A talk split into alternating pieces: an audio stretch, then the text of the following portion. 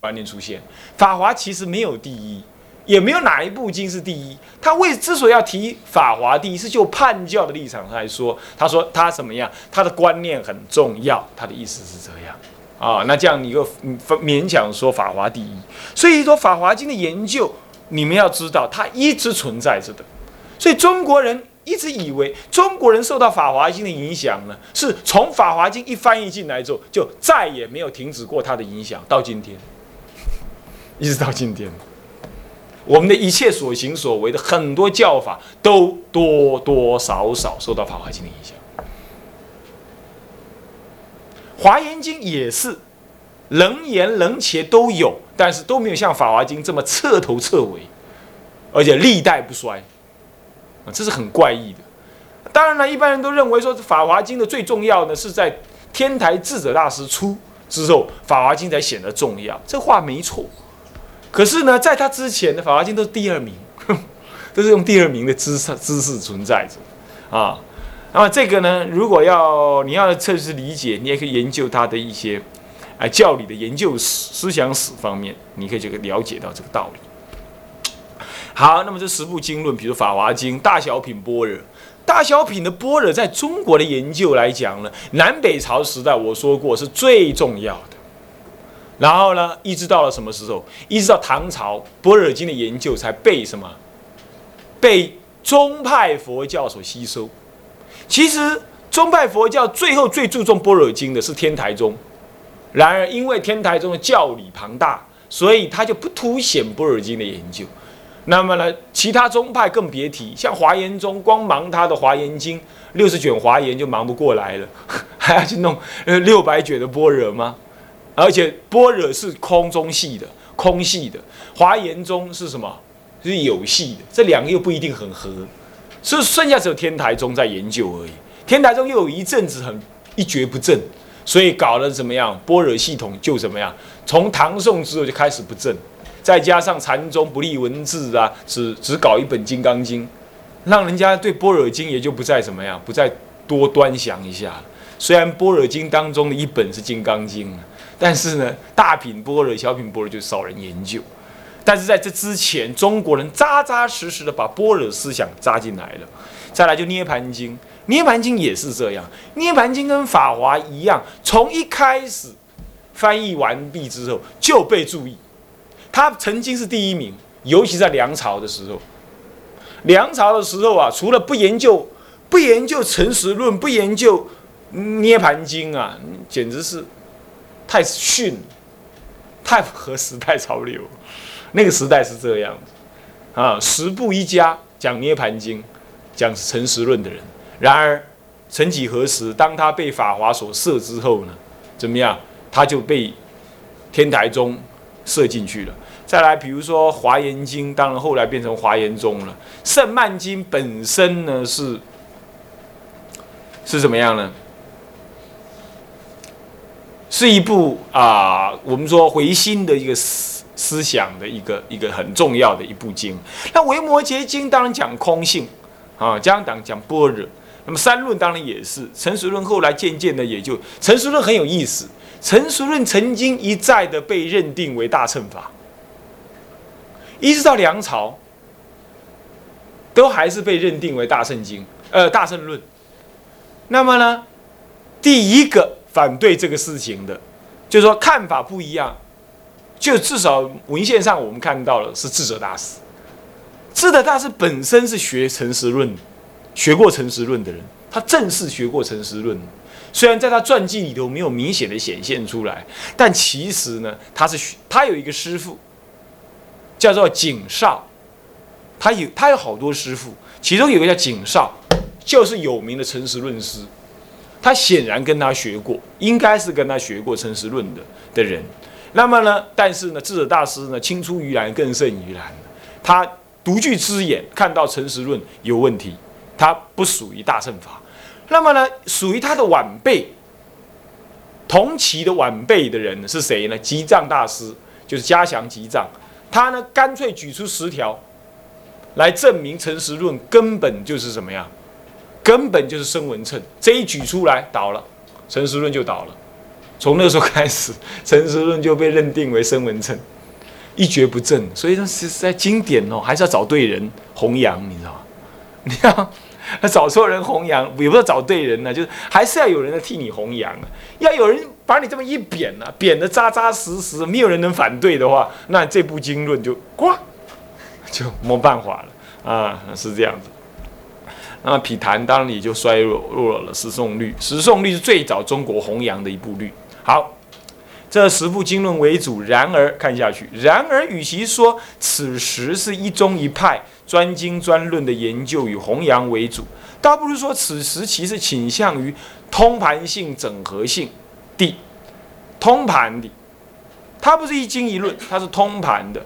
而且整合性的来理解对大乘、大小乘的经律论三藏，进行中国人首次的综合性理解来的恰当，是首次的中国人的式的理解，而且综合式的理解。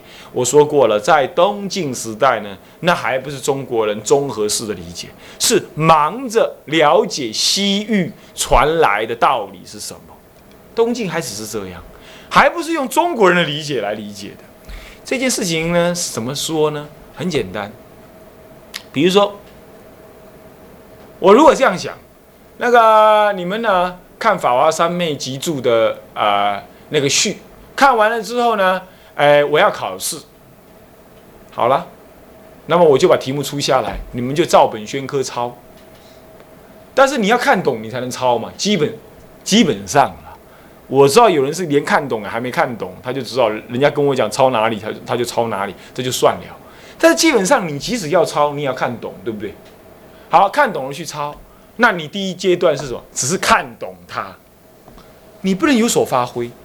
可是接下来我可能会这样讲：，哎，你们现在写一篇文章当做暑假作业是什么呢？我看《辅行集注序》的心得，啊，这就不一样了。这时候是你透过看懂之后，你再有所发挥，对不对？你要表现出你的看法了，你照抄就没意义了，是吧？你一定要怎么样？你一定要把你的经验、把你的认知方法、把你的疑问或者把你的扩张引申的道理，怎么样写进你的心得里头？这是不是在你理解它，你能够照本宣科的抄它之后，你再来做的一种心得报告？中国人理解佛法也是这样啊，他在东晋时代，他就忙于怎么样，仔仔细细的去理解印度人怎么说。那理解完了之后，他总算有他自己的意见了嘛，对不对？有中国式的思考了嘛？他开始要反刍出来了，他要吐出来，他说：那么我认为啊，是点点点。他开始有他的意见了。所以在这个时代就是这样子，是一种整合性的。而且是中国人士的那种理解法，那种理解法。那么你说这样对不对？好不好呢？当然好，也当然对。不过当然也要小心。也就是说，这是有别于传统印度系统的理解。那你不要理解错误。我在同学当中，我也感觉到有这样情形。有人也看书，他也听课，可是私底下呢？咱们听他讲话呢，发现哇，完蛋了，完全不是我们要训的那样。他八竿子扯不上关系，他弄错了。哎，这部经讲的是那样，怎么他等一下讲出来的话，怎么完全跟那部经的精神不相应？他对于事情的判断也完全不是那样子。那这那怎么办？再训吧，有什么办法？是不是？啊？那就是那弄错了啊！那知见立知无名本，那搞错了，对不对？那所以说，中国人士的理解当然也要小心，也不能弄错，也要保持原味。可是保持原味的同时，理解的方式可以不一样，整合的方式可以不一样。这中国人就发挥的非常好，非常好哦。那么当然，天台中明显的就是这种发挥的方式啊，明显就是发挥这种方式啊。他呢，整合性的来理解，他乃至把大小乘都收摄进来。在印度，大小乘是对立的，永远是对立，到现在还这样。你到现在看西藏的文献，它还是对立的多，它还是对立的多。当然，到了后期的时候，大乘是把密教是把声闻乘收摄进来了，是没有错了。可是呢，这种味道还是有的。那么，可是中国就不同，至少天台宗它就不一样。他认为呢，小乘小乘不过是一个过程而已，没有什么可以对立。这种是整合性中国人的理解所造成的效果。那么呢，这样的理解呢，当时的学者看，往往个人兼通数种经论，他绝对不会只通一种经论。他们虽尚未能建立学派，然而却给稍后良辰两代的学派与宗派建立提供了不可缺少的因素与基础。他们不是专宗专论理解，所以他们也没办法依于专宗专论而建立一个学派，乃至于成就一个更大的宗派。啊，当然你会问呢，学派跟宗派有什么差别？等一下我们会提到这个差别哈。那么呢，他没有。不过虽然没有，他已经在做一种整合性的理解了。他对于到了梁朝要真正建立学派呢，提供了很好的资粮，提供很好的资粮。啊，那么例如。道生大师，这是宋初的一个东晋末年，宋初、东晋末、宋朝初啊，刘宋初年的也这个慧慧远大师门下的一个一个人哈，他提倡顿悟说，慧观跟谭摩谭摩成的见悟说，还有深瑞所阐明的这种什么呢？法华般若涅盘的这种一贯的关系。以及深岛所提倡的什么维摩诘的思想，心净国土净啊，这种思想啊，然后还有呢声弦还有声音的诚实论的思想等等，他对于后来的比如说天台宗、涅盘宗、涅盘涅涅盘学派，还有诚实学派、三论学派，三论是三论宗了。那么禅宗等等宗派的成立，比如说禅是顿悟的嘛，那么涅盘般若法华的这种相互的平等关系呢，刚好就是天台宗所认知的啊的这样子的的成立，宗派的成立，还有叛教思想的发达等等，均有重要的影响。这里有有几句话要解释。呃，学派跟宗派的差别，我们等下再说。这里头有个深瑞所产的法华涅盘跟般若的关系，各位啊，天台宗就是以法华为骨干，就是以涅盘为怎么样啊？为这个这个军实教，那么呢，以般若呢为官法的，为内涵的，那么。它几乎就是天台宗的一个主要的思想内涵，竟然在深瑞大师时代就已经出现了这种看法。深瑞大师是什么呢？是谁呢？他是慧远大师的，算是一个门生。那么他亲近过，也是慧远大师的，算是同学兼门生呢。他近他亲近过慧远，道道安大师，又亲近慧远大师。等到鸠摩罗什大师来的时候，他就跑去亲近慧，呃，鸠摩罗什大师那个时候已经五十多岁的人了，五十岁上下的人，深瑞这个人，他也是鸠摩罗什大师门下四哲。鸠摩罗什大师号称三千学生呢，三千学生当中前四名，据说只比深造这位特殊的超级天才怎么样，跟他是平起平坐。可是人家深造二十几岁了啊，他五十几岁啊，所以讲起来深造当然更厉害，更更难得。不过深造早死，三十多岁就飘逸啊，好像三十八的样子就死了，太可惜了。好，那么深瑞呢？这个人亲近过这么多大师，他写过一部书，叫做呢《喻疑》，比喻的喻，疑疑心的疑。就是在呵斥那些当时啊，对于法华涅盘跟般若经不信仰而毁谤大乘法的那些人呢，他说明了法华般若涅盘呢是缺一不可而相互互补的。他认为这三部经是互相的怎么样？互相互补，而才能够把一切佛陀所要收摄的众生收摄了。这个观念后来呢，影响到一百五十年后的智者大师。就这样子呢，也依于法华般若涅盘呢，建立了天台中的骨干。换句话说，这种啊，所以说所谓的什么“人同此心，心同此理”，英雄所见略同啊，这种观念啊。那么呢，这个这个这个要了解深锐有特别的。那么再来叛教思想的发达，因为呢。你已经做综合性的理解了，那么对于这种理解，到底这一部经的地位在哪里？这一部经的因缘是什么样？为什么又要讲那部经，又要讲这一部经？那这一部经跟这部经教理为什么会互相冲突？到底又为什么？为什么有大乘跟小乘？那么佛陀为什么要讲这么多法？到底整个佛陀的想法是什么东西？像这都是叛教要处理的问题。这在梁朝时代总算出现了。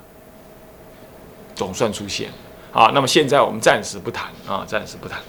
那么再翻过来，大体上呢，它已经越来越接近怎么样先底牌的时候啦，啊，它一步一步的逼近了佛法中国化的一个一个目标了。我们来看看呢，人山传译事业，啊。在这个时代里头，传译事业显得不就比较不那么重要，因为重要的经典都已经被传进来了。然而，还是有一些重要的传的的的翻译呢，啊，怎么样呢？被什么被翻译出来？重要的经典被翻译出来，我们仍然要知道，在刘宋两朝的时候呢，来华的僧人非常的多，看字哈，看文章，呃，看那讲义。但是其主要的传译工作呢，我们大概只分以下的九点。有九个大儿大德人物先后在这八十三年当中来到了中国。首先是佛陀舍，佛陀舍是什么呢？是济宾人，精于禅药以及什么样？嗯，以及律学。他在景平元年（西元四百二十三年）七月来到扬州。你看扬州，而翻译了什么呢？翻译了那个法显大师所带回来的五分律藏三十卷。请注意。一个事实，在东晋，我们几乎看到的所有翻译者都在北方。可是，一到宋朝，你看看，立刻开始就有南方的译经师出现了。这是一个从东晋跳到南北朝时代一个很明显的一个差异。为什么？南方呢的尊重佛法呢，已经开始远离了表面，他开始真实的尊重佛法。那么当然还有一个原因呢，啊，当然还有一些原因，大概就是说，可能海路已经开始开通了，还是怎么样啊？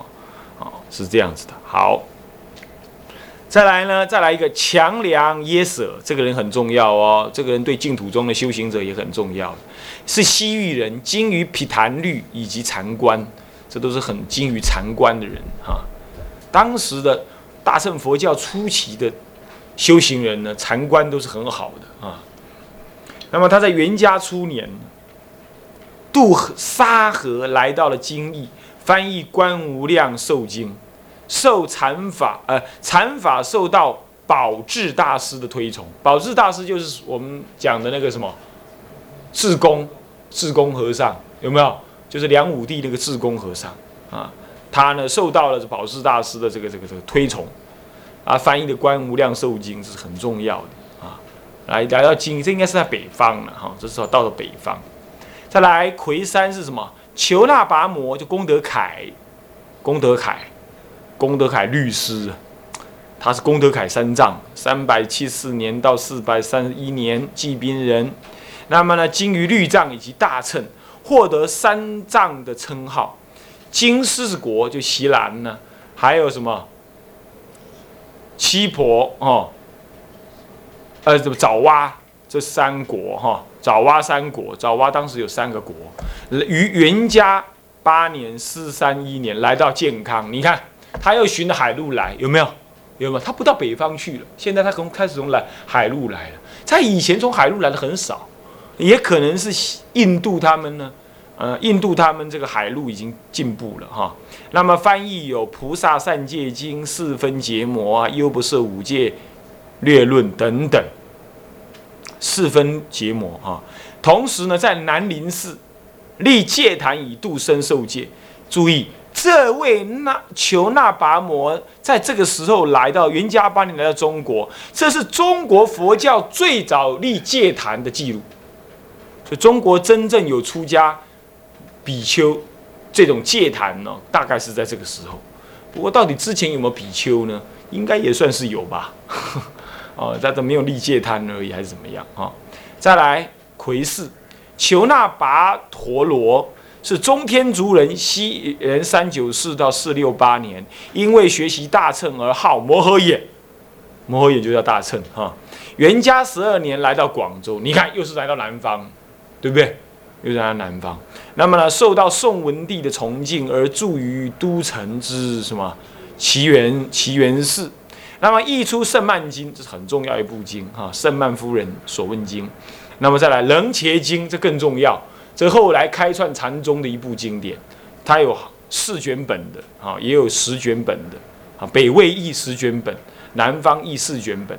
那么呢，《无量寿经》，你看看求那跋陀罗也有译《无无无量寿经》，还有《相续谢脱经》，也就是玄奘大师所译的解深密经，八品当中的后二品。换句话说，这已经是有宗的什么唯识学的。作品，呃，唯识学的经典了，以及杂阿含经，也就是所谓僧伽提婆所译的真一阿含跟中阿含，还有佛陀耶舍所译的长阿含。这样算起来呢，中国的四部阿含都已经具足了，杂阿含、中阿含、长阿含、真一阿含都具足。这位是求那跋摩，也是来到南方翻译。当时在东晋南方的翻译家呢不多。零星几个，然而在现在开始翻译的人就多了。再来，昙摩密多三五六到四十二年，于元嘉元年呢，什么来到蜀？哦，这是从这是从到到到到陆路来了，经过荆州，又是来到健康的什么奇缘？不是据点哈，要加上下背面那一张，就是什么呢？奇缘寺，这也是什么呢？来到南方哈，来到南方，翻译禅法要。还有《普贤观经》，这部《普贤观经》也是很重要的。哎呀，这位大德啊，昙摩密多翻译《普贤观经》。《普贤观经》是《法华三经》的后经，《法华观经》的前经是什么？《无量义经》。《法华经》的主经是《法华经》啊，《法华三经》有三部哈，三部经。还有《虚空藏观经》等等翻译，这些都是。还有《禅法要经》，也是对中国禅法重有很重要的影响。这点我们就这样带过就可以了。再来，魁六是什么呢？举取金身这个人，他往于田呢？不是往啊，是住，住于田，往于住于田呢？往于田，往于田怎么样呢？溢出了什么样子？溢出了这个呃呃这个治禅病秘药法。这个于田是。华严经大乘流传的地方，哈，根据考证是这样，他翻译出禅病秘药法啊，秘药法这个呢，后来呢都是给智者大师所什么样所参考的一个重要的文献。再来呢，魁六呃魁七是什么？僧伽跋陀罗，这个呢，上次我老师念成僧伽跋陀就是这个了哈，其实我当时念应该念佛陀跋陀罗，现在这个才是出现僧伽跋陀罗，是齐代来华。的什么呢？以下这三个都是在齐齐朝的时候来的，译出了什么善见律毗婆沙，就是善见律论的意思了哈，就解释善见律的。还有一位呢，叫做什么呢？叫做昙摩羯陀耶舍是魁八，在这译什么无量易经是法华三经之初，所以在智者大师时代呢，法华三经全部译出来了啊，无量易经也译出来了，这是什么呢？啊，这个昙摩羯陀耶舍，再来魁九呢？呃，也是在齐代来的。这谁呢？达摩摩提，他翻译出《法华经》的提婆达多品。这个鸠摩罗什大师没有没有翻译这一品，很有意思啊。那么呢，达摩摩提呢翻译出来《法华经》提婆达多品，后来被并进去，后来才被并进去，是这样子。那么呢，总而言之，以上这些重要的翻译呢，我们不得不知道。我们知道了，我们才会了解说，到了智者大师时代，到底他有哪些重要文献在可参考的？啊，感觉起来好像蛮枯燥的。可是光要去找到这些资料，都还要费九牛二虎之力，因为他那些资料一大堆，你不一定要都写出来，对不对？你要去鉴别哈。那么希望大家不不要嫌他劳烦啊。啊，接下来是新二了啊，良辰佛教的大要啊，良辰佛教以上呢就是什么宋齐佛教，大概就是这些事情而已了，没什么了。那么呢，我们看良辰佛教的大要呢，分也是一样分三科。首先第一科是仁医，也是佛教的特质。我们还是要谈谈良辰佛教这个主要的特质。由于梁武帝奉佛的虔诚跟投入，超出了所有历来帝王之上。以及其在位四十八年，有够长哈！四十八年间的整内治新文治，整内政新文治，政治上的长期安定，使得南朝文化出现了最盛期。南朝之佛教亦于此时总其大成。注意听，总其大成是在梁朝。梁朝梁武帝这四十八年当中啊。四十八年当中啊的佛教的事情，你要研究清楚的话，差不多南朝佛教的重要事情你都搞定了，你都搞定。所有的学派都在南朝梁武帝时代出现，那时候真的是人才济济，到处都是大德法师讲经说法，还有包括我们这位梁老先生，哈。肖老先生不是梁老先生，肖老肖老先生呢？他呢也什么也不甘寂寞的参一咖，他自己还去讲涅盘经嘞。你看，他也参一咖，你知道吗？实在有够厉害。他还做注解。那么呢，有时候有事没事就怎么样，就去摘生，一摘摘上万人，摘完了不够看，干脆在那里剃头，在那里什么擦地板，干嘛舍身？那出家人还让他什么来让他盛饭？皇帝帮出家人盛饭，啊，来擦地板，扫得很高兴，这样子，弄得朝廷里都呱呱叫。啊，皇帝没回来耶，赶快拿钱去赎他，就这么干。啊，这个他老人家实在，萧老先生实在，后来因为这样被骂，骂说他他亡国就是这样子亡国的。啊，这件事情当然还有得谈呢，我们不必谈这个这么多。这总而言之是这样。那关于。梁成佛教主要我们在谈梁朝的佛教的特质呢，到底是怎么样子呢？我们呢时间已到啊，向下文长复以来日。那现在回向，众生无边誓愿度，众生无边誓愿度，烦恼无尽誓愿断，烦恼无尽誓愿断，法门无量誓愿学，法门无量誓愿学，佛道无上誓愿成。佛道无上